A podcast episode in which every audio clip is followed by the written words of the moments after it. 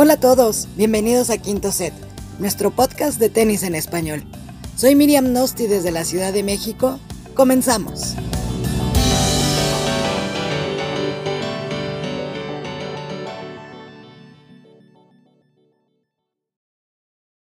Hola, ¿qué tal? ¿Cómo están? ¿Cómo les va? Qué gusto saludarles. Bienvenidos, bienvenidas. Aquí estamos otra vez, o por lo menos yo estoy de regreso en quinto set. Estoy muy contento de, volver después de estas semanas de ausencia. Evidentemente que muchas gracias, muchos aplausos a don Guillermo por hacerse cargo mientras tanto de estos últimos episodios también. Y ya vieron el título, es un episodio de cierta manera de gala para nosotros en quinto set porque vamos ya a entregar los reconocimientos, los premios quinto set en este 2021. Intentamos pensar en categorías donde no siempre tuviera que ganar Novak Djokovic. Vamos a ver cómo nos va, porque bueno, después de este 2021 para el olvido. Eh, está un poco, un poco difícil eh, la situación. Pero bueno, así está nuestra, nuestro panorama en estos premios quinto set. Y como siempre, voy a iniciar dándole la bienvenida a la gente que va a hacer posible este episodio. También tenemos varios regresos, como por ejemplo el de nuestro famoso vampiro de España, David, está con nosotros también en este episodio. ¿Cómo estás, David? Hola, ¿qué tal? Muy bien, pues nada, con muchas ganas, ¿no? Y la verdad que ya que en un episodio tan especial, ¿no? Pues había que estar y nada, a, por ello. Es correcto. También está con nosotros nuestra famosa tía Miriam. ¿Cómo estás? Miriam, gracias por estar con nosotros. Sí, aquí está, aquí está la tía siempre presente. Tía Miriam. Cuando, cuando, se puede, sí, ya tengo aquí todas mis medallas para colgárselos a los que se lo merezcan y, y mis abucheos también para todos los que, que se lleven el premio a, Ahí ya verán todo lo que vamos a hablar. Quédense y gracias por escucharnos. Un beso a todos. Muchas gracias, Miriam, por estar eh, con nosotros. Vuelve también el eh, representante de la Nolefam, que tenía que haber alguien, bueno, para recoger premios. Así que nuestro buen amigo Homero está de regreso también con nosotros. ¿Cómo estás, Homero? ¿Qué tal, Rodrigo? Muy bien aquí de estar de regreso. Pues sí, había que venir a este evento de gala a recoger los premios que se va a llevar seguro el más nominado de la, tarde, aunque para la ATP no sea así, ya después entraremos en detalle con, esos con esas categorías y nominaciones. Oye, sí. que, que, son, que son más más, más, más viciadas que mis amigos de la universidad, entonces, ¿qué les puedo decir? Como marqueteras, ¿no? Como muy marqueteras las categorías, como muy de marketing, muy de, de relaciones públicas, no sé. la verdad, la verdad, hay que decirlo. Sí, sí eso está viciado, no, no, quiero imaginarme cómo es que, con qué amigos te juntabas, ¿eh? Los jugadores al borde, al borde del retiro tienen más nominaciones que nada Djokovic, con eso te digo todo, entonces, bueno, ya, ¿qué más puedo decir? ¿Y sabes qué, Pau? Bien dice que Dios los hace y ellos se juntan, entonces, pues ahí. Sí, ¿no?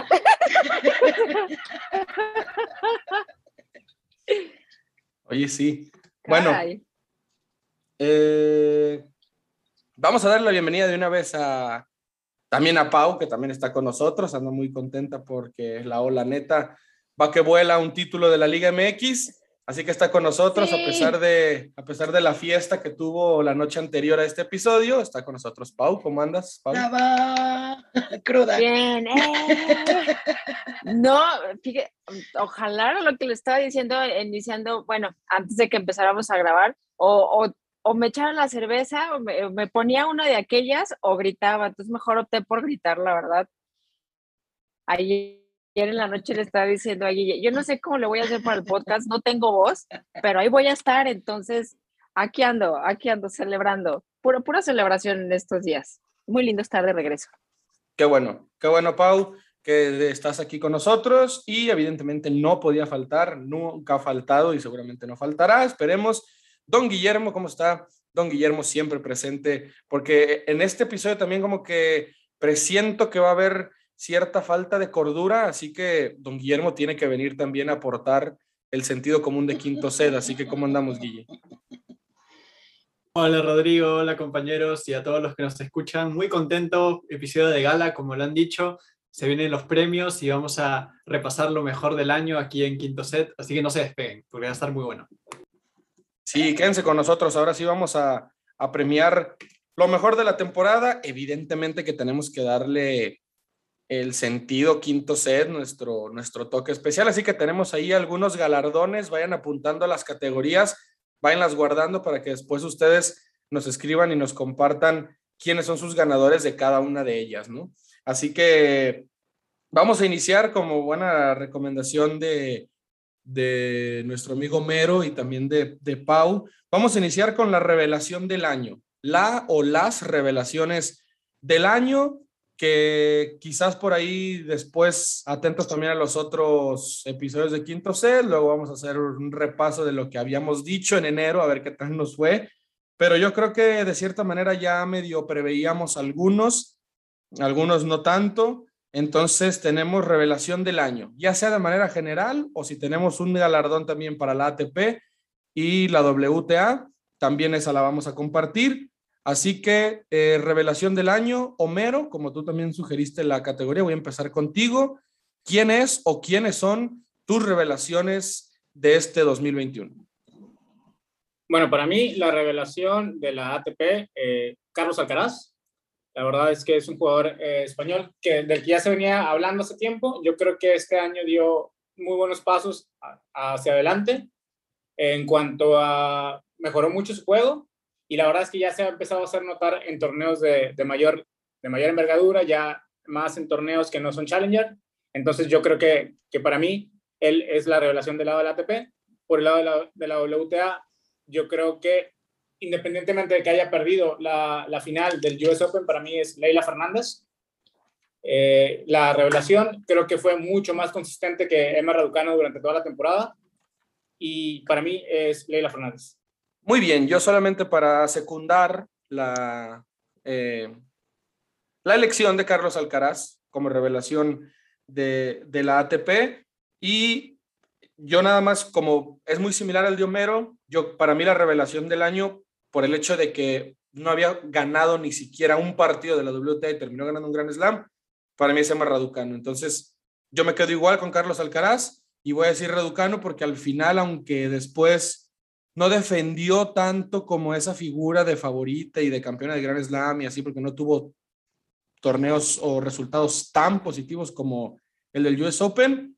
El hecho de venir y ganar un US Open sin haber ganado un partido a nivel profesional, en teoría, pues, o sea, sin quitarlos de Wimbledon, no había ganado en, en el Tour de la WTA. Entonces, yo por eso voy a dejar a Emma Raducanu como la revelación del año de la WTA y también del otro lado de Carlos Alcaraz. Don Guillermo.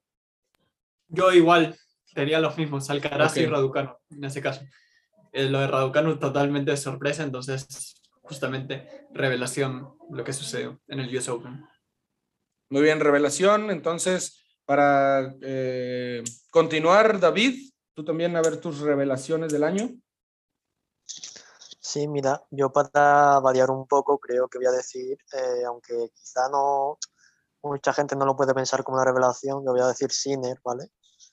Porque realmente Bien. me parece que, bueno, porque este chico, ¿no? Empezó como el 36 del mundo, 30 y algo del mundo, y ha llegado al top 10. Y a mí me parece más meritorio en un mismo año, teniendo 20 años, llegar del 35 más o menos al top 10, que una progresión de Alcaraz, ¿no? Que, que bueno, que empezó, la, si es verdad que ya ha superado muchos más puestos, pero son puestos de jugadores de menor nivel, ¿no? Entonces, Sinner se ha hecho un hueco entre los grandes, ¿no? Para mí. Y, y quizá, pues, mucha gente podría pensar que este todavía no del año, que a lo mejor le va a costar un poquito más, y ahí se ha sentado, ¿no? Entonces, bueno, para, para mí en la ATP está Sinner, y en la WTA pondría más bien a, a Raducanu. Por, por haber ganado el US Open y también, pues, por, por su buen año.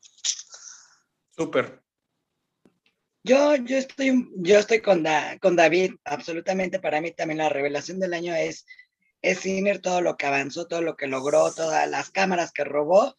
Y por la parte de la WTA, yo me voy con un Jabur, la verdad. Para mí fue, uff, o sea, no lo teníamos, pero ni en la mira y todo lo que significó, todo lo que hizo, quizá no, no ganó mucho, pero llegó muy, muy arriba y para mí esa fue la revelación más, más que, este, que Leila. Y, entonces yo me voy, yo me voy con. Uh -huh. Está bien tirada tengo... la de Jabur. Sí. Yo, yo, digo, a mí, a mí, todavía no me dan la palabra, ¿verdad? Pero... No da, vas, pues faltas tú, faltas tú de todos modos. pero este, eh, yo también tengo a Onze en la parte de la WTA, fue la primerita que se me vino a la mente en cuanto dijeron revelación, o sea, eh, a lo mejor pues no ha conseguido como gran cosa, pero creo que es una jugadora a la que definitivamente tenemos que tener en el radar por cómo juega, por el me encanta su perfil, es como un perfil muy bajo, muy discreto y ese tipo de, de jugadores a mí me, me, gustan mucho. Y en revelación, eh, híjole, pues a mí me gusta ser como muy diferente a muchas cosas y yo me voy a quedar con el buen polaco Hubert Hurkacz. Bien. Okay. Aunque, este, pues sí, hayan pensado que iba a decir otra cosa, pero no, me voy a quedar con Hubert Hurkacz en esa revelación, porque me gusta cómo juega.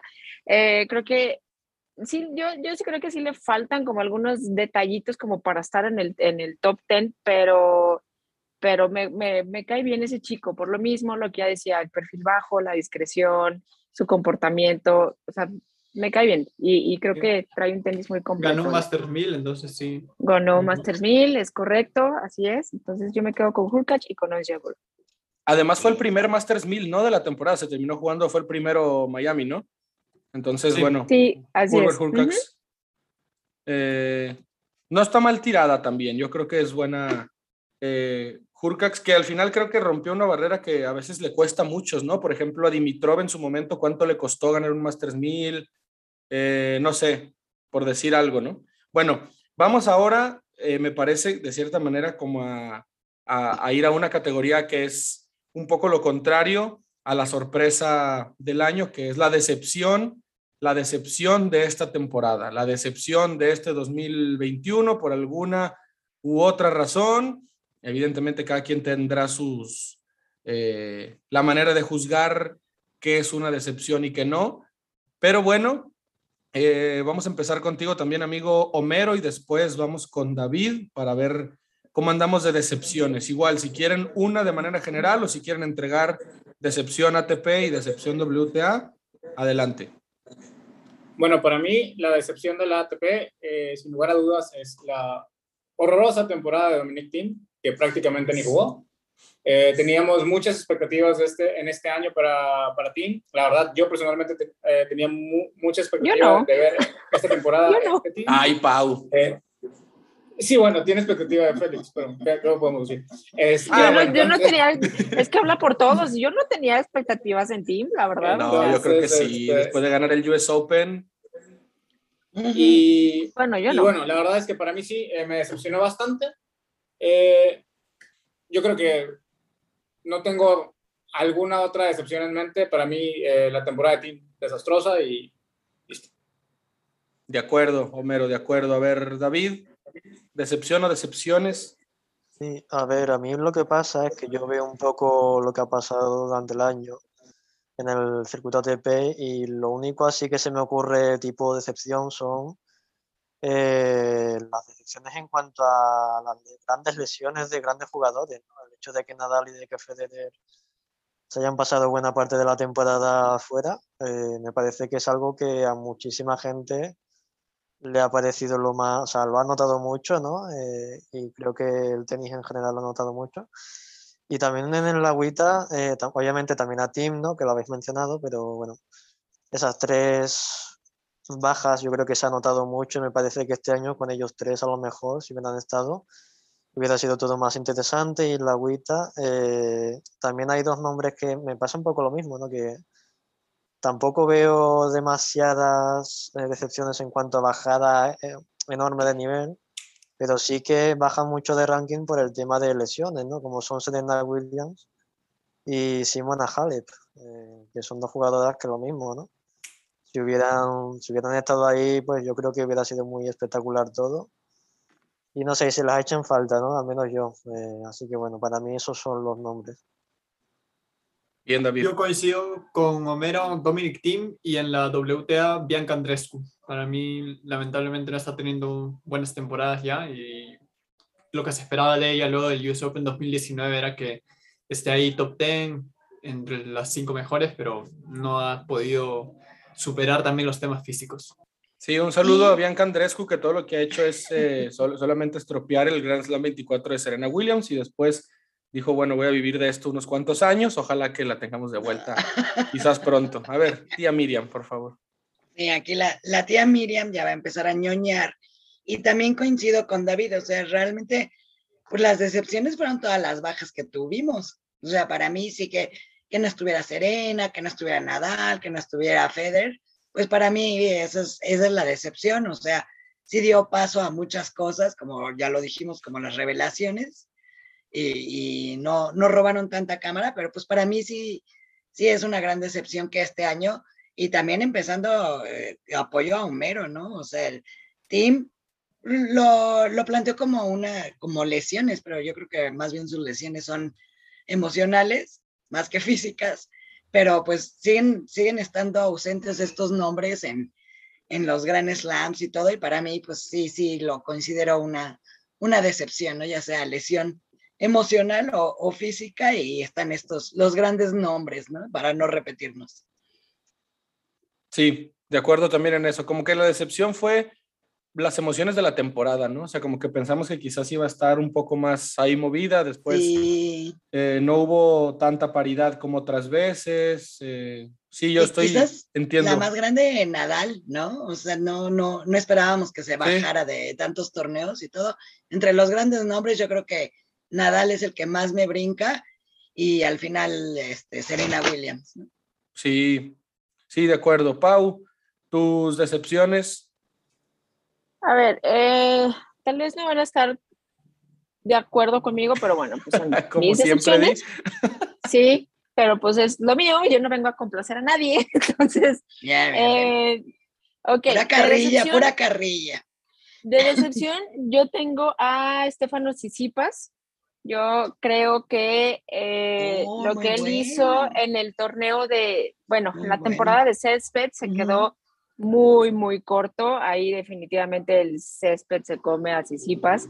Y yo ya lo había dicho en, episodios anteriores que Sisipas no puede con los torneos en Estados Unidos, le cuesta mucho trabajo. No sé por qué, no sé a qué se deba, pero ahí sí también, pues no le fue nada bien. Aparte, voy a incluir este, estos episodios que tuvo de estar yendo al baño, de estar cortando como el ritmo a los partidos y obviamente pues al público no le gusta eso y empieza ahí eh, como pues a tener como esos encuentros con el público también y actuar como con banderita de pues yo no sé nada. Entonces, eh, pues bueno, aunado a eso, eh, yo me quedo, la decepción, yo me quedo con Estefano Sisipas, que nada más lo único que hizo fue darle en la torre la participación de Nadal en el Australian Open. Es, a Correcto. partir de ahí a partir de ahí ya le puse como una tacha ahí a un lado, así. Iba a decir una palabra, pero no, porque luego me van a censurar. Eh, pechar, de manera, pechar de manera memorable en la final de Roland Garros, por supuesto, después de claro, también, ganando dos sets arriba uh, contra Novak Djokovic, algo que no pasaba desde el 2004. Eh, también, saludos para la familia Sisipas. Y de parte de la WTA, yo tengo, David me ganó, ahí yo tengo a Simona Halep, a Simona Halep ahí como que se quedó un poco pendiente, pero también tengo a la señora Monfils. O sea, ella ya lo está metiendo sí, más. Esa es la mía, esa es la mía, Pau. Esa es la mía.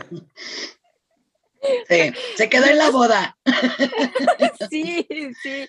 O sea, yo lo estoy a mí no me gusta ella, ya lo había dicho, no me gusta verla jugar, no mucho menos, pero eh, personalmente siempre me ha parecido una decepción ella, entonces ahí tengo a, a Halep y a, la señora Monfils. Okay. Sí, no es broma que mis decepciones, bueno, mi, decepción del ATP es un jugador que no ha, no ha salido, pero al menos por lo que yo esperaba de él, por eso este es, muy, es un premio muy subjetivo, porque es a lo mejor lo que cada quien esperaba y por eso termina siendo una decepción, ¿no?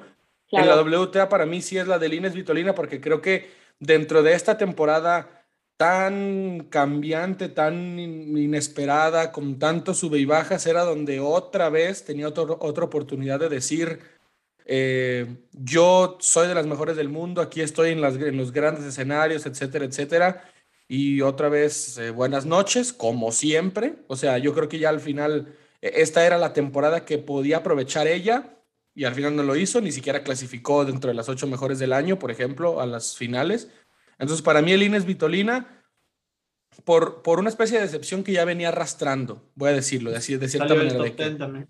Exacto, entonces para mí Lina es Vitolina y mi decepción de la ATP, aunque sí pensé en poner a Dominic Team, yo, yo eh, siempre pongo como una especie de asterisco cuando tienen que ver mucho las lesiones, que sí al final, pues sí, o sea, no lo dejaron jugar, pero no sé, a lo mejor si hubiera estado un poco más sano, quizás él hubiera podido reponerse a lo largo de la temporada y al final fue como que lesión tras lesión, la muñeca no lo dejó, etcétera, etcétera. Entonces, como que no hizo nada por recuperarse. Sí, o sea, y, también como que eso fue como... Eh, a mí las lesiones siempre me parecen un factor muy condicionante, o sea, y como que a veces siento que no depende tanto el jugador, pues el lesionarte, ¿no?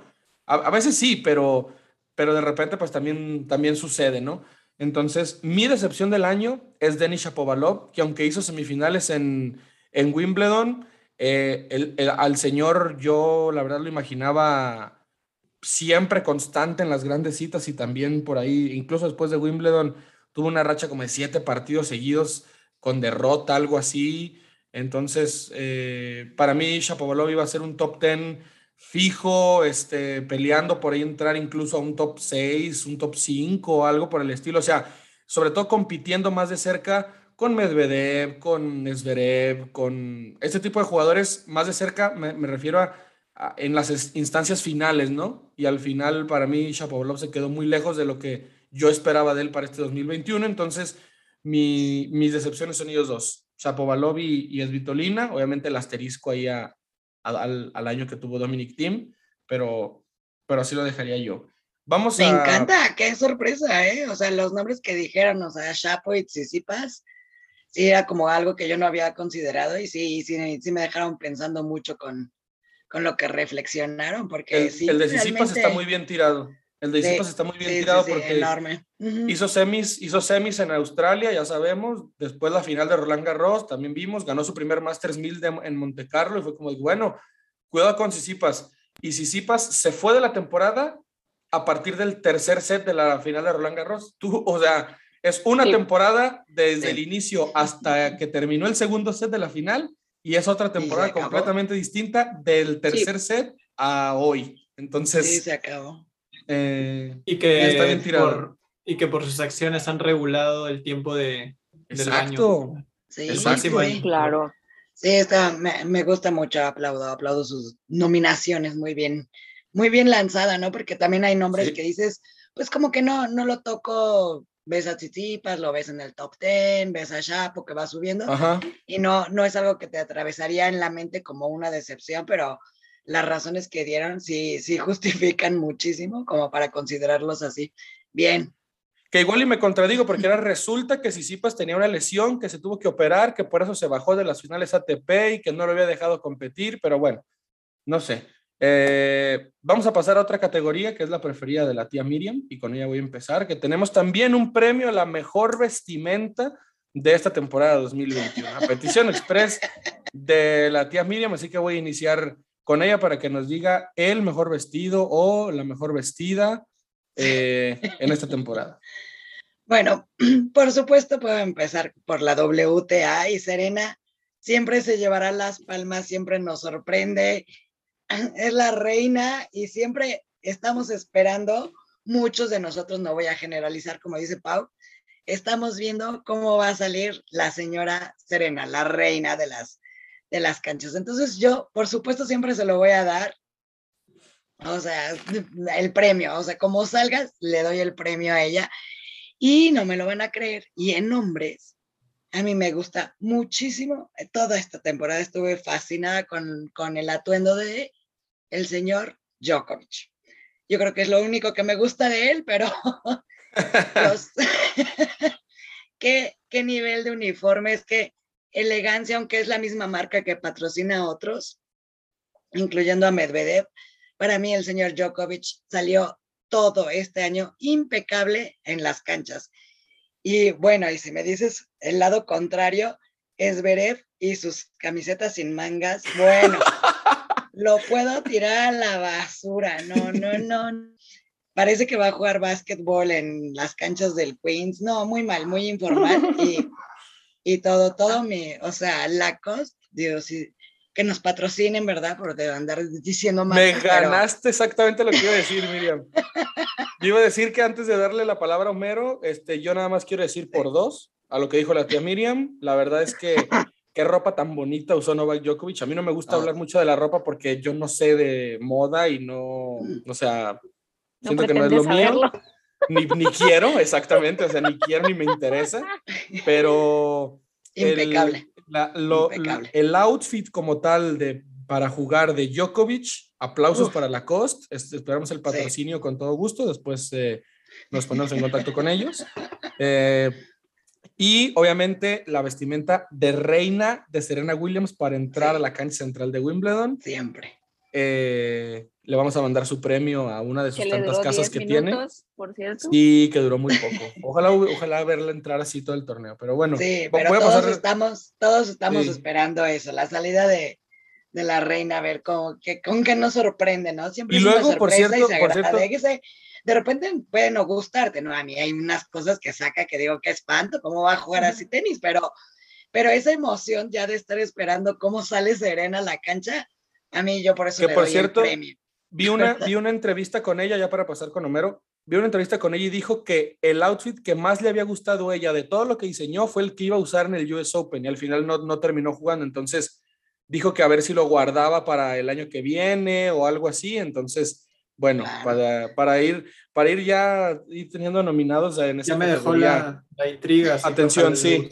Yo quiero saber de qué se estaba riendo Guille porque trae esa sonrisa como media. Sí, sí. No, de eso, justamente que, que o sea, una lástima y si Serena dice que le gustó, es, no sé, me imagino como que un atuendo interesante. O Ajá, que, más le había gustado hoy, entonces imagínate, imagínate, pero bueno. Sí, por eso decía, ojalá que no lo guarde para siempre, sino que lo, que lo use. De la gala del Met, a ver, Homero, de la gala del Met a la pista y siempre será Serena. No, no me lo puedes negar. Bueno, yo iba a empezar primero por dar no, no, solo, no solo el premio Mejor Vestida, sino como dar la razón, y por ahí Rodrigo se me adelantó un poquito, pero sí, el, el outfit que usó Serena en, en, Wimbledon, por Dios, espectacular, un outfit que, aparte es un outfit que solo a ella le podría quedar. O sea, pongan a quien quieran, a, a quien ustedes quieran, es más, incluso a una no, a una no tenista puedes traer a una estrella de Hollywood si quieres. Sí. Y ese outfit solo es para Serena. La verdad es que ahí Nike se lució eh, con, con, el diseño. Eh, yo sé que ella participa mucho, se involucra mucho. Eh, se lució con, con ese diseño. la verdad es que es espectacular. Y bueno, comentaba Miriam de fuera de las canchas. La verdad es que en la Gala Met, digo, fuera de las canchas, yo creo que no hay una tenista actual o este, ya retirada que se haya vestido tan bien como María Sharapova. La verdad se veía espectacular el día de la Gala eh, por ahí había unos outfits espantosos ese día, pero si nos vamos al tema de tenis, el outfit de Naomi Osaka ese día, por Dios, eh, yo creo que lo, hizo todavía pensando con, con todos los problemas que traía ahí, porque la verdad es que sí, horrible. Por el lado de los hombres, sí, eh, todo lo que es el outfit de, de la cosa es maravilloso, pero me voy a quedar con, con un outfit que, que usó Daniel Medvedev en, en París, que de hecho, eh, miren, eh, incluso estábamos platicando, o sea, viendo el partido y platicábamos eh, por chat y le decía, los dos nos enfocamos en algo, y eran las calcetas que estaba usando, que, incluso las calcetas se le veían espectacular, o sea, todo el outfit que le armaba la cosa con, con, las combinaciones, los colores, la verdad es que ahí, por ahí, Daniel, para mí es el mejor vestido. A ver, voy a ir con Pau porque ya la veo como que con muchas ganas de llevar la contra como siempre con el tema de Serena. No sé si va por ahí, pero bueno, o si no, para llevar la contra en general, ¿por qué no? Digo, muy, muy, el estilo de Pau. Eh, cuéntanos, Pau, cuéntanos tus, tus premios a mejor vestimenta.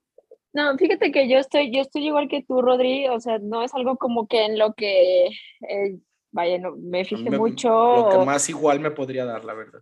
Sí, honestamente, pero si hay alguien que me encanta cómo sale vestido a la cancha a competir, son los outfits de Rafael Nadal. Me encantan, me encantan los colores, me encanta que sean colores así súper chillantes, el morado, el rosa, el naranja, o sea, aparte de que se le ven espectaculares por su, físico, su, su, color de piel, o sea, no, este año sí, este año falló.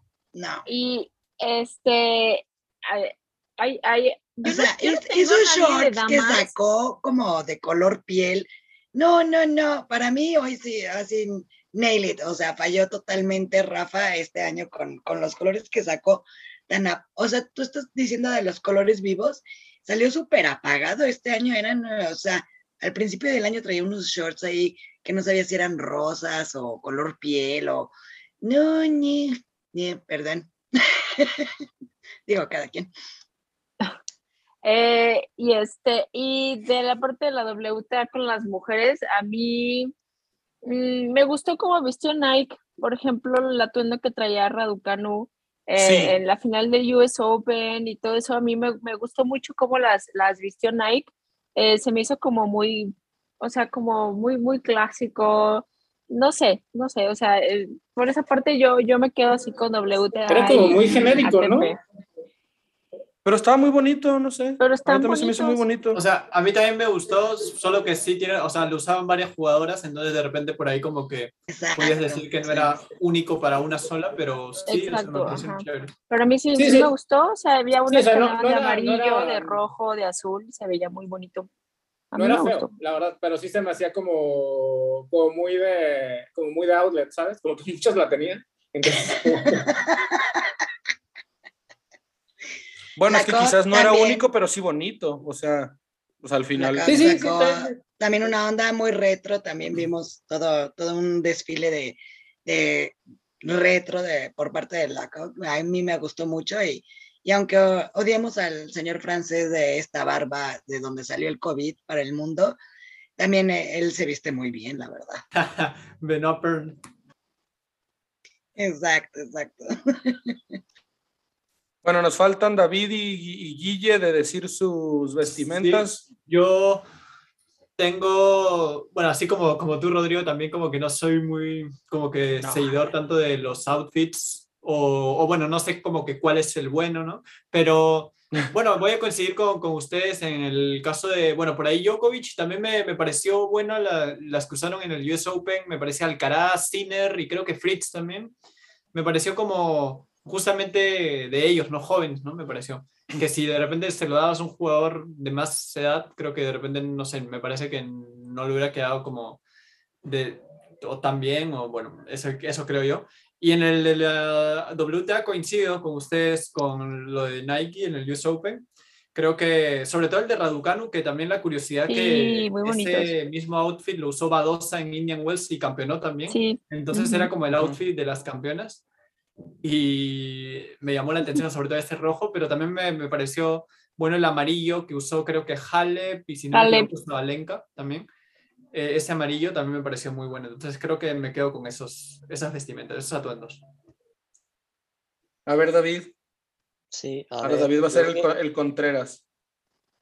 No, bueno, eh, lo que pasa es que tú sabes qué pasa, que yo, si tú vas a una pista de tenis bien vestido o vestido normal, a mí personalmente no me llama la atención, a mí me llama la atención lo contrario, o sea, la gente que va horrorosa, ¿no? Entonces, sí, sí, es, verdad. Entonces, ¿qué pasa? Que yo personalmente, como no estamos hablando de eso, no sé muy bien qué decir aquí. No, no, dilo si para ti eso es lo mejor. Horroroso.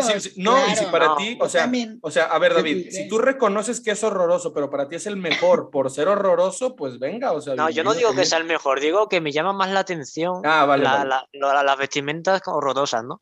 Entonces, a ver, por, por, destacar algo bueno, creo yo que se puede destacar, a mi modo de ver, eh, lo que vosotros decíais un poco de de la vestimenta de Djokovic y la Cost, que también me gustaba mucho, ¿no? Ese azul del, del US Open, pero tampoco recuerdo yo así, porque ni siquiera me fijo demasiado en estas cosas, ¿no? Entonces, bueno, destacaría un poco ese Lacoste eh, con Djokovic y, y, de la, del, del circuito femenino, pues no sé, quizá un poco me gustaba mucho como iba Badosa, ¿no? Pero en el, a finales de año, pero bueno, por decir algo, ¿eh? Tampoco, yo no me suelo fijar mucho en estas cosas cuando veo un partido de tenis, entonces bueno, eh, por mencionar un poco, pues eso.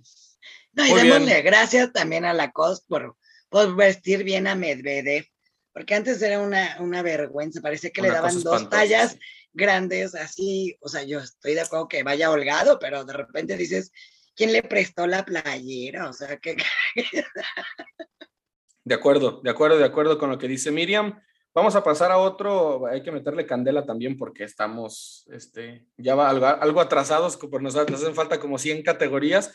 Así que a ver, otra categoría también característica de los premios Quinto C, la vamos a iniciar con Homero, que también a petición express. Las mejores redes sociales de un jugador en esta temporada, el manejo que tuvieron por ahí, lo que sucedió. Le voy a dar eh, la entrada a Homero primero, que nos diga su ganador o ganadora.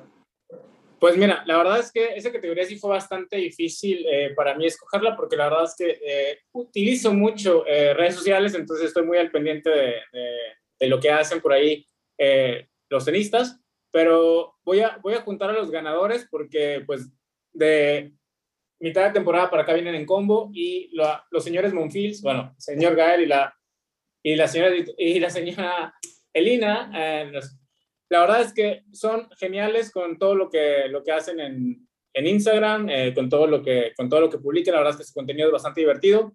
Por ahí hay, hay otros este, también que, que, le echan muchas ganas, por ejemplo, Lina Zabalenka, pero nada como, como ver la, la, la, convivencia y, y, las ocurrencias de, del matrimonio Monfils. De acuerdo, yo, eh, para sumarme un poco a, a, también a esta categoría, la verdad es que también na, nada me podía dar más igual que que hacen con sus redes sociales y por ahí sé que hay unos que sí les gusta más o que les gusta menos a los jugadores. Pero para mí, el premio a redes sociales, yo se lo voy a dar a Casper Rudd, porque cuando la ATP dijo, vamos a entrevistar a Nick Kyrgios, ¿qué le preguntarían? Casper Rudd dijo cuál es su torneo favorito en arcilla. Luego Kyrgios le contestó que su mamá y no sé qué. Literal, eso es, eso es verdad, lo, lo pueden después buscar. Así que mi premio a redes sociales va para Casper Ruth, solamente por atreverse a meter otra vez con Nick Kirgios. Para mí el claro ganador a mejores redes sociales es Casper Ruth. Yo, si me, me, lo permiten, para mí, claro. el que mejor lleva sus redes sociales para mí es Chichipas y se lleva el, el premio porque realmente mucho del cariño que le tiene la gente es por todo, Cierto. o sea, es, eh, interactúa muchísimo, desde lo personal hasta en los torneos y todo, y para mí, sí, Monfils es, pero pues, es igual que en las, en las pistas, es igual en las redes sociales, pero desde Tsipa sí puedes ver otra, otra cara en lo que es las redes sociales, lo que está haciendo, cómo se divierte, todos estos cartones que saca escritos y pues ya se, se hizo hasta como su sello, ¿no? De los mensajes que manda ahí. Y bueno, para mí sí es de, de los de los más amigables. De, y yo le daría el premio al señor Tsitsipas. Muy bien. Eh, Pau, ¿tienes algo para agregar en el tema de redes sociales? Eh, no, o sea, digo, yo sí paso de repente ahí este, mi tiempo libre en las redes sociales, pero la verdad es que yo no tengo a nadie, o sea, yo no tengo a nadie que diga yo que tenga un buen manejo de redes o no sé exactamente que sea un buen manejo de redes, pero, pero no, no, ahí sí yo no tengo a nadie. I'm sorry. A ver, don Guillermo. Yo también coincido con Miriam con Tsitsipas porque también muestra bastante interacción con sus seguidores y como dice Miriam, una parte más humana también, pero sobre todo también por la interacción con los seguidores, ¿no? Por ahí a veces hace sus preguntas y respuestas, ¿no? En Twitter y voy a hacer una mención rosa, ahora que lo pensaba un poco, a Rafa Nadal, porque si bien no es alguien que interactúe tanto, me parece que lo lleva de una manera profesional y eso también me parece un buen manejo de redes sociales. ¿no?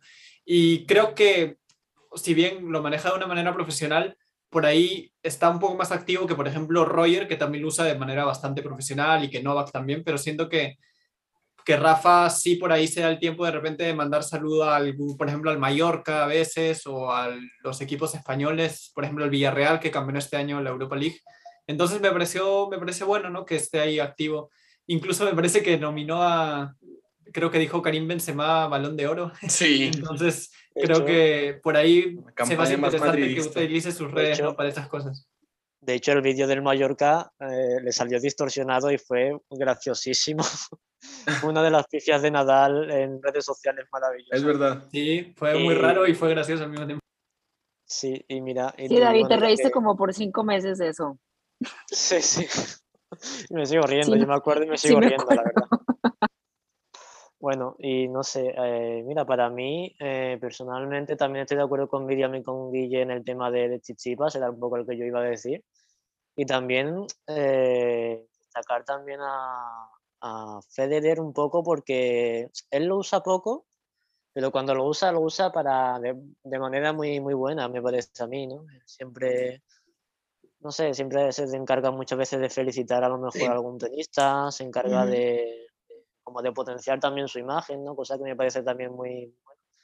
Y aparte, y hablando también un poco de Rafa Nadal, no fue la única pifia que tuvo, sino que también hubo otra que también fue muy buena, que fue cuando en Instagram, ¿vale? Él, él este año, ¿vale? Eh, por primera vez jugaba el torneo de Washington y puso una foto suya con el, con el Capitolio y él en vez de, de llamarlo Capitolio lo llamó la Casa Blanca, es decir, se confundió.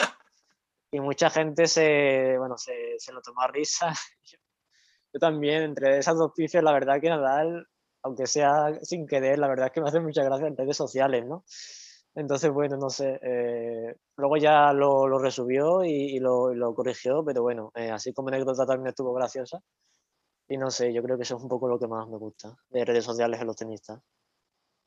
Siento que a Nadal le da exactamente lo mismo las redes sociales. O sea, siento que es como que la gente que le lleva eso es como de, a ver, Rafa, ya, tienes que subir una foto, dime qué, qué, qué, quieres que ponga más o menos, o ahora qué hacemos. Y es como, bueno, pues ahora escribe de esto, o no sé. Así me lo imagino. Vamos a pasar a, a, a otras categorías, alternando también entre algunas cosas y las eh, categorías expresas de solamente quinto set. Vamos a ir con el regreso del año.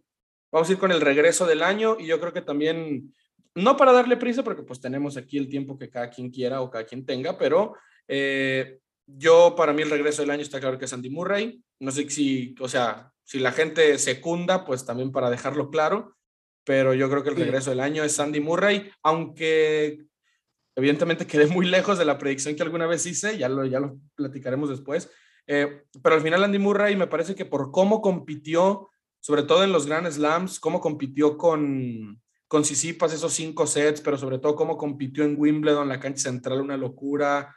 Eh, ojalá pudiéramos ver, aunque sea un par de años más, y un buen Murray, evidentemente una mejor versión que esta, pero para mí el regreso está claro que es Sir Andy Murray. Sí, yo coincido contigo, igual me quedo con Sir Andy. Eh, por parte de la WTA, pues no, la, tampoco tengo, tengo a nadie. Y pues nada más que decir, ¿no? Decir Andy, pensar que en algún punto eh, el, el, este tenista, uno de los eh, cuatro grandes, podríamos decir, estaba llorando dando una conferencia de prensa donde ya veía despedida su, su carrera como, como tenista y, y, vaya, o sea, los partidazos que has dado, bien lo acabas de decir, lo, lo de Wimbledon, lo que hizo. Entonces, eh, por ahí yo también me quedo con, con Andy nada más.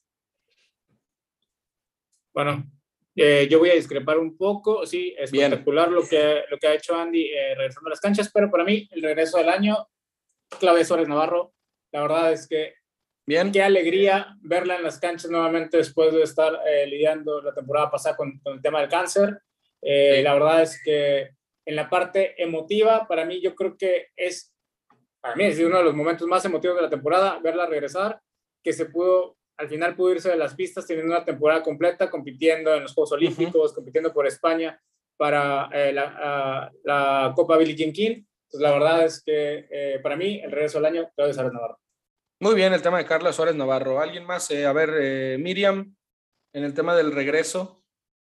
Pues sí, estoy de acuerdo con ustedes. Para mí sí, sí es el Sir Andy Murray. Ese para mí fue una sorpresa igual ya, ya sabemos en qué nivel se va a quedar, no sé, digo, suena feo, pero, pero lo, que, lo que ha hecho en comparación de, de otros que se van quedando atrás, es el, del Po que no pudo estar con nosotros ahorita, Rocío, pero pues no, no, no, no terminan de cuajar y para mí lo que logró esta temporada sí, sí se lo daría, la verdad, a, a Sir Andy y ya no quiero repetir mucho porque luego ya me, me acusan aquí de viejita que ando repitiendo. Ay, sí. No, para nada. David, tu regreso del año. Sí, también diría Candy Murray porque tampoco se me ocurre así ninguno más destacado que él. Creo que Andy Murray también, porque bueno, ha, demostrado que puede jugar muy bien, sí que es verdad que le falta continuidad y a lo mejor ganar algún partido de alguna forma un poco más liviana, ¿no? Que bueno, recuerdo así algún partido en, este verano, ¿no? Que, que, lo ganó así de manera muy épica, pero es que era segunda ronda y, y, le costaba mucho, ¿no? Entonces, bueno, si tuviera un poquito más de continuidad ya, bueno, sería una, una locura, pero bueno, eh, destacable lo que está haciendo, que no se ha rendido ni mucho menos y, sigue ahí, ¿no? A ver cuánto, cuánto dura, pero bueno, el hecho de, haber hecho lo que ha hecho, o sea, valga la redundancia, ¿no? Eh, pues eh, tiene mucho mérito y para mí es él. ¿Y don Guillermo? Sí, también Andy Murray. Y bueno, sí, menciono a Carlos Suárez Navarro, que la verdad, como creo que su último partido fue US Open, aparte de Billie Jean King Cup, no la tenía o no recordaba, ¿no? Lo que, atravesó esta temporada, pero sí también reconocer lo que hizo. Muy, muy meritorio. Correcto, vamos también a pasar con otra de las grandes categorías de nuestra tía Miriam. Y vamos a premiar el berrinche del año, el berrinche del año en esta temporada 2021. Así que ilústrenos, tía Miriam. Ah, no, adelante, la propuse porque no, no se me va de, de la cabeza la imagen de, de Medvedev. Para mí, Medvedev en el inicio de la temporada de Arcilla fue una cosa espectacular. O sea, hemos visto berrinches adentro de una, de una cancha y lo que hizo Medvedev golpeando la cancha con la, con la raqueta. O sea, no era, no era romper la raqueta, era, era un odio contra la arcilla y no me gusta esta superficie. No, y bueno, y, lo, lo que acaba logrando, pero para mí se lo lleva el señor Medvedev con su berrinche en las superficies de tierra batida. Y no quiero jugar aquí, dijo además, no quiero estar jugando aquí. Sí, entonces para mí fue, para mí se lo lleva totalmente el señor. En, en la WTA no, no recuerdo haber visto ningún, ninguna de estas expresiones así de, de, de, coraje o algo así, pero ya, yo se lo doy a Medvedev. Espero por, por ahí tener más votos también. Sí, yo secundo un poco lo de Medvedev y también no podría faltar ni Kyrgios en una entrevista diciendo que Roland Garros debería desaparecer del calendario de la ATP, o sea que no debería existir. es la declaración más Nick Que era un torneo muy, muy estúpido. Ajá. No, bueno. No, no, no. Entonces yo, esos dos también. Con, con, el berrinche de Medvedev, ese, ese berrinche me dio tanta risa. Yo, yo me la pasé riéndome como David con el video ese que subió Rafa, este todo distorsionado. A mí ese de Medvedev me dio tanta risa, fue como ver a mi sobrino de dos años así tirado en el piso porque no quería estar ahí. Entonces, eh, yo, me, yo me quedo con ese, fue buenísimo. A ver, don Guillermo, ¿tiene algo, algo para agregar en el tema del berrinche? Lo de Medvedev y bueno, algunos de Zabalenka en el US Open y por ahí en Guadalajara también, que por ahí con los, los gritos es algo, no sé, que me da bastante, un poco de gracia, pero también que refleja su personalidad, ¿no? Que es bastante fusiva en la cancha, pero sí sorprende un poco a, cuando, cuando le pasa, cuando se molesta. Entonces también Zabalenka para mencionarlo. David. Sí, mira, hay un berrinche de, de, Medvedev que creo que no se hizo tan famoso, pero que fue muy bueno, ¿vale? Que fue en la final de París contra Djokovic, ¿vale?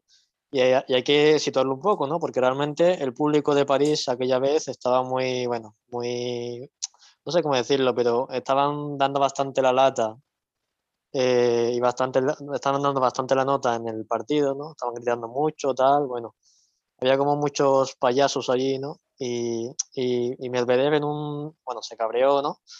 Y en un descanso junto con el juez de línea, no sé si fue juez o jueza de línea, pero bueno, eh, le comentó una cosa, ¿no? Que a mí me hizo muchísima gracia, que fue, que dice, bueno, dice, creo que es mucho más fácil disfrutar de la vida cuando no tienes cerebro, ¿vale? Todo esto en referencia a los seguidores Dice, porque solamente gritas, no, no, no, no importa si, si, el jugador está sirviendo o no, tú solamente gritas y disfrutas de la vida. Dice, me pregunto cómo debe de ser eso, eh, porque quiero vivirlo porque no tengo ni idea, ¿no? Claro, es decir, tiró de, de ironía, tiró de ironía eh, a unos niveles muy buenos. Y no sé, y, y, creo que no se hizo tan famoso porque cuando, cuando pasó ¿no? en la televisión, No, bueno, era un descanso y creo que estaba en publicidad, al menos cuando yo lo vi en, aquí en España, pues no, esa, esa parte no la vi, estaba en publicidad, pero bueno, eh, la verdad es que me, me hizo muchísima gracia cuando lo vi en redes sociales, ¿no? Don Homero, para agregar al tema del berrinche. Pues yo me quedo con, eh, no con lo que pasó en un torneo, sino lo que pasó en una serie de torneos con el señor Benoit Per, en toda su, su paseada que se dio por la gira latinoamericana, donde nada más vino a hacer el ridículo. Eh, se la pasó haciendo eh, tonterías, torneo tras torneo, en toda la gira. Normal, en todos los torneos. Y la verdad es que digo, entiendo un poco, ¿no? Eh, la frustración que, que, está pasando con todo el tema de los encierros y las cuarentenas, pero para mí eh, ha sido como el, el más berrinchudo de, de, este 2021. De acuerdo, vamos a hablar ahora un poco eh, de la sorpresa del año. Sorpresa del año, si quieren de una manera general, eh, o también si hay ATP WTA, puede ser, a ver, vamos a entender sorpresa como eh, puede ser un resultado como tal, puede ser un torneo, puede ser algo de también un poco del año, pero bueno, las revelaciones, eh, lo que ya habíamos dicho en la revelación del año, quizás jugador que eh, hizo como su irrupción, ¿no? Y por eso es como la revelación, por eso hablamos de Leila, por eso hablamos de Raducanu, de Alcaraz, por ahí Miriam con, con Sinner. Así que eh, eh, de eso trataba la revelación. Ahora vamos con la sorpresa y también traemos otro por ahí, otra categoría que es la mejora del año, que son jugadores que ya tenían eh, temporadas en el tour, pero bueno, ahora hicieron como un salto de calidad. Pero la sorpresa puede ser quizás de manera un poco más general. Y yo ya tengo las mías, pero igual las dejo al final, pues creo que la tía Miriam quiere ahí, está muy desesperada ya por no, decirlo suyo. Es que le quería ganar la palabra a Guille, porque para mí la sorpresa sí fue Casper Roth. La verdad, así no lo tenía ni en el panorama y para mí me, me sorprendió lo que ha hecho este año y no, no voy a decir más ni me voy a ampliar porque quizás Guille tenga, lo tenga ahorita en, en la lista y, y, quiero que él nos hable más de él, pero sí, a mí, para mí se lo doy totalmente a Ruth, así, wow, todo lo que logró. Ok, voy a ir con don Guillermo. No sé si, no sé si Ruth lo tenga él en otra categoría, porque me parece que también hay otras ahí donde podría entrar Casper Ruth. Pero, a ver, Guille, sorpresa del año, así lo que tú entiendas por sorpresa. Sí, bueno, yo sí, como dices, lo tenía en otra categoría, pero voy a sí mencionarlo eh, también si se puede considerar como sorpresa, porque de repente tampoco se esperaba que llegue al top 10 y lo hizo a las finales, además. Ganando Claro, también. Y también mejorando sobre pista dura, que era justamente lo que se le cuestionaba un poco. Ganó al menos un título y llegó a semifinales en, en Turín, me pareció muy, muy bueno. Además de los, los cuatro títulos sobre, sobre arcilla, que fueron muy buenos, los tres consecutivos también. Y ya se yo tenía también en esta categoría. Sí, dime. Acabó digo que acabó hasta firmando en las canchas que, que, le gustaba la cancha dura, ¿no? Entonces, sí, porque todo, todo lo veíamos en, en, arcilla y hasta él acabó firmando. Yo siento que como un poco de, con orgullo, ¿no? De, de, lo que alcanzó a lograr en, en lo que eran las pistas duras, que no, no lo teníamos ahí muy, muy este, en la cámara y hasta él, yo creo que se sorprendió, por eso lo, lo puse en las sorpresas, ¿no? Hasta él se sorprendió de lo que logró en, en pista dura. Claro, Claro, mejoró mucho y creo que eso va a ser la clave para que se mantenga en el top 10. Y también mencionar a Aslan Karatsev como total sorpresa, sobre todo por cómo empezó el año en Australia. Sabía que ibas a decir a Karatsev, lo sabía. Sí, muy, una gran, gran sorpresa ganando su primer título. Por ahí en Belgrado le ganó a, a Djokovic en el primer torneo de Belgrado que se hizo. Y en la parte femenina creo que Emma Raducanu eh, sí la mencioné, me parece, en la anterior nominación. En revelación, pero pues claro que también es la sorpresa también. Ah, entonces, como sorpresa, bueno, también voy a mencionar a Paula Badosa, entonces. Paula Badosa. Esa es mi sorpresa, sí. Muy, bien, Guille. Muy buena lo que hizo, sobre todo en la última parte del año. Ahora sí cierro. Vale, estaba ya esperando también David para contarnos su sorpresa o sorpresas. Sí, la verdad es que Guille me ha quitado por completo lo que iba a decir, pero iba a decir Karatsev, ¿no? Eh, porque, bueno, eh, realmente cuando empieza el año, mm, yo creo que no mucha gente lo conoce. Y él llega a semifinales del Open de Australia partiendo, si no recuerdo mal, desde la previa, ¿no? Eh, llega a las semifinales y pierde contra Djokovic y, no solo contento con eso, sino que un poco, muy poco tiempo después, un mes después más o menos, gana el torneo de Dubai, ¿no? Un torneo que, que, históricamente lo han ganado muy buenos jugadores como Federer, como Djokovic, en fin, una, un repertorio de campeones muy bueno y ahí estaba Karatsev, ¿no? Que, que bueno, que realmente eh, sorprendió también con ese título y luego también ganó un partido a Djokovic en Belgrado, que creo que lo ha dicho Villa, ¿no? Pero bueno, ese partido eh, fue, bueno, estoy viendo aquí el dato ahora mismo, duró 3 horas y 25, ¿vale? Una de esas batallas épicas que contra Djokovic lo normal es perder, pues él lo, lo consiguió ganar. Y el resto del año sí que es verdad que afloja bastante, bueno, en comparación con el inicio, pero aún así gana el torneo de Moscú contra Chilich en la final y bueno, eh, la verdad que creo que yo personalmente yo a Karasek no lo conocía eh, antes de, 2021 y, para mí es una sorpresa la más destacada, ¿no? Para mí. No, ni su entrenador lo conocía, no te preocupes, David, yo creo que nadie. Eh, a ver, Paulina, tú también, a ver, quiero que, escuchar tus sorpresas, a ver quién, con qué contra vas a salir ahora, según tú. Eh, ok, yo de sorpresa tengo a Cameron Norrie. Creo que nadie nunca en la vida. nadie nunca en la vida pensó que Cameron Norrie iba a ganar un ATP 1000 y mucho menos que iba a estar jugando en las ATP Finals. Entonces, eh, por ahí yo tengo a, a Norrie y de sorpresa, de sorpresa también tengo a Paula Badosa a Paula Badosa también por parte de la WTA. Y pues nada más, con eso me quedo. Pues es que yo por dos, yo por dos con lo de Pau. Realmente mis sorpresas son esas. Paula Badosa por, por el año y la temporada que tuvo, sobre todo cómo la concretó. Y, y Cameron Norrie, a ver, Cameron Norrie, campeón de un Masters 1000 y jugando las finales, jugando a las finales, por ahí. Con Basilashvili. no, bueno.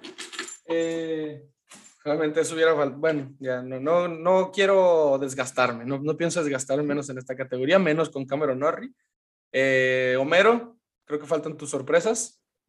Bueno, por el lado de la WTA, creo que la ganadora eh, eh, unánime, Emma Raducano, ¿no? Nadie se esperaba que ganara el, el, US Open, nadie, es más, yo creo que ni ella, ni su coach, ni sus pocos fans, ni, ni nadie se esperaba que ella ganara el, US Open.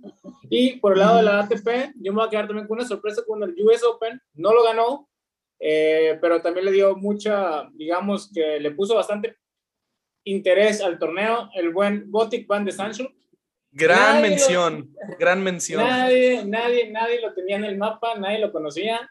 Eh, llegó al US Open y de repente, pues, agarró esos, como esas inspiraciones, ¿no? Que suceden una vez en la vida. No, no le alcanzó como a Emma para, para ganar el torneo, pero la verdad es que sí, digamos que le puso su sello al, al US Open del 2021. Correcto. Bien pensado. Vamos a tener otro, tenemos otro, otro premio eh, muy de quinto set. Eso es a lo mejor un poco general, pero lo tenemos a la noticia del año. Algo, o sea, la, la situación, la noticia, como el tema del año, quizás en el que pudo haber, que fue muy, muy importante eh, para esta temporada. Voy a empezar contigo, Miriam, para ver qué, qué, nos puedes contar también de esta categoría y quién sería tu ganador o qué, qué ganador tendrías aquí o ganadora. No sé. Sí, yo creo que este, yo, yo propuse el, eh, esa nominación y para, mí se la lleva Naomi Osaka, que, que abrió todo un tema, abrió un debate, abrió una realidad. O sea, vimos ya otra cara de lo, de lo que son los, los jugadores y de lo que sienten y de lo que piensan y, y esta sinceridad y esta apertura que demostró para mí fue la, fue la nota del año, ¿no? o sea, no, mm, que no se vaya a malinterpretar, o sea, no, no es para bien, no es porque fuera un escándalo, sino por, por el impacto que tuvo en el deporte. Entonces, yo se lo, se lo entrego a, a Naomi, la aplaudo y, y qué valentía, ¿no? De, de, de empezar con, con, todo este tema, de abrirse, de, de la sinceridad que demostró y para mí sí fue la noticia del año, ¿no? El, la dio ella, pero se abrió todo, todo un tema que, que pues, todo el mundo trae guardado, yo creo, por ahí, ¿no? O sea, habría que hasta preguntarle a Tim, ¿no? O a Tsitsipas, ¿no? De si tienes una derrota, si tienes, si ganas mucho más de lo que esperabas, o sea, toda la afectación emocional que hay atrás y todo lo, todo lo que traen cargando desde chiquitos. Para mí, la nota del año se la lleva Naomi Osaka y, y la aplaudo y la abrazo desde acá. ¿no? Claro, un gran tema. ¿Alguien más secunda también el tema de Naomi Osaka como la noticia del año? También para solo darle el, el por dos a ese tema. En ese caso, a mí mi noticia del año, si, si, sí, porque sí podemos verlo como una noticia, y, lo voy y, la voy, y voy a elegir ese momento como la noticia del año por todo lo que hay atrás.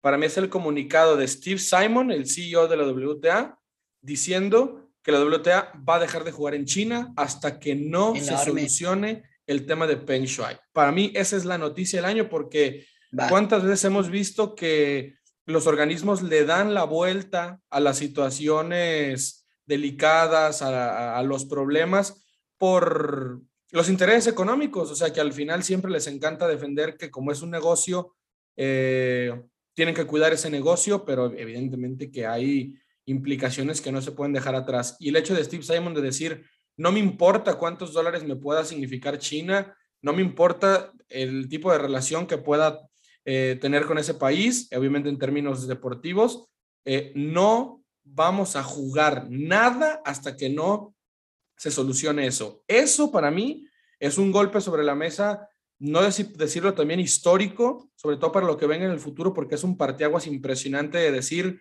no todo está, o sea, el negocio no está por encima de todo. Para mí eso fue muy importante y yo para mí esa es la noticia del año. Guille. Sí, sí, yo creo que está ahí, o sea, una gran una noticia impactante. Son temas de derechos humanos prácticamente, entonces, de hecho lo son, entonces sí. es algo que la WTA, pues, o que de repente en el deporte sea quizá normalizado el negocio o priorizar el negocio, pero en este caso, pues, no podía ser, ¿no? y me pareció también adecuada esa decisión. Creo que me va, y eso que se había develado, ¿no? Que la WTA tiene un contrato con China, ¿no? Para varios torneos, que como que daba varias ganancias. Y aún así el presidente de la, bueno, el CEO de la WTA ha mencionado, ¿no? Que no se van a jugar más torneos hasta que no se aclare, entonces me parece muy bueno. Y bueno, voy a aprovechar también para no, nombrar la otra noticia que tenía ahí como una noticia del año, que era el anuncio de, de, Roger Federer que quizá incluso hasta Wimbledon 2022 no llegaría tal vez, que tendría que ver cómo va su evolución, porque se pensaba que podía volver en Australia o similar a este año que volvió en Doha, que fue en marzo me parece, abril, marzo, pero esto es impactante también porque te da a entender también de que va a demandar mucho su su, su preparación, su mejor dicho, y que le va a costar tiempo y ojalá que pueda volver al menos en condiciones de ganar algunos partidos, ¿no? Ya es evidente que, que a los grandes torneos no le va a alcanzar, pero ojalá para, para torneos menores, para que se despida de buena forma, ¿no? Completamente de acuerdo. Homero, el tema de tu noticia del año. Para mí, la noticia del año creo que es el ridiculazo que está haciendo la ATP con el tema de Pen eh, al, con ese es, anuncio que, que sacaron donde no anunciaron absolutamente nada. Exacto. Entonces, la verdad es que creo que si bien es algo que se viene buscando desde hace tiempo, que la ATP la WTA que los jugadores traten de hacer una unión eh, de, de, los circuitos, de las asociaciones para, para, para prevenir muchas cosas que, de las cuales ellos mismos han estado quejando y que no termina de cojar, yo creo que sí, después de lo que está pasando en este momento, con esa situación en específico, no se hace unión, yo creo que muy difícilmente se va a dar y creo que la ATP está desaprovechando una gran oportunidad, está prevaleciendo su interés por el negocio en lugar de, de buscar eh, que, que, ese tipo de situaciones, la verdad, no se, no se deberían de, de permitir bajo ninguna índole.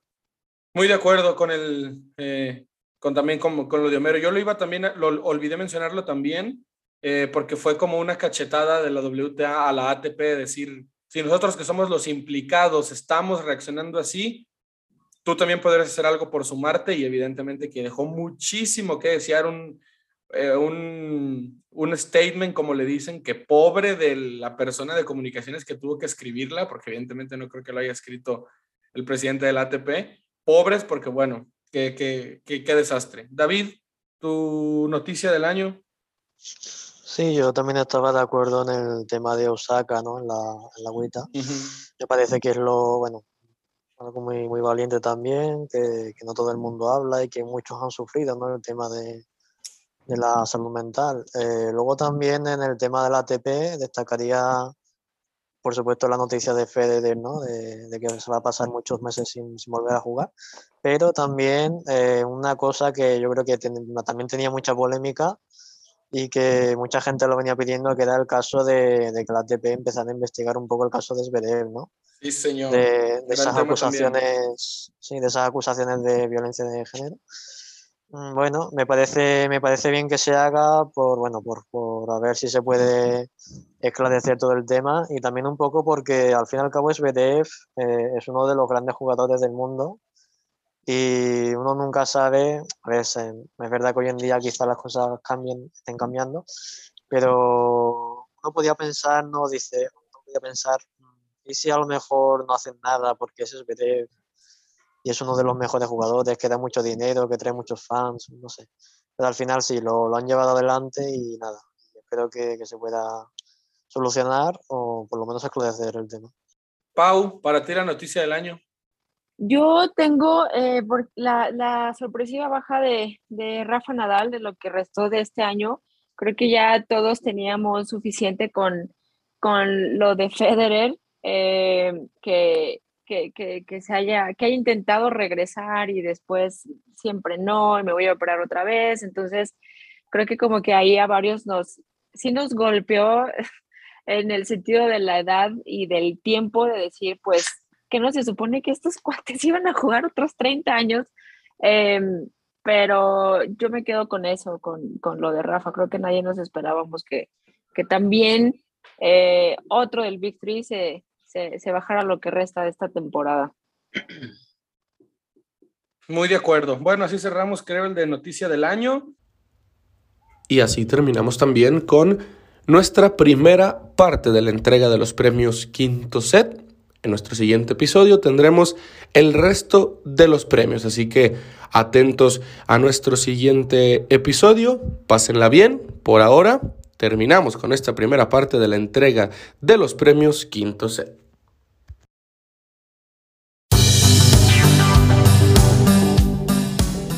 Gracias a todos por escucharnos. Esto es Quinto Set. Síganos en Twitter e Instagram como arroba quintoset-bajo. Los esperamos el próximo domingo.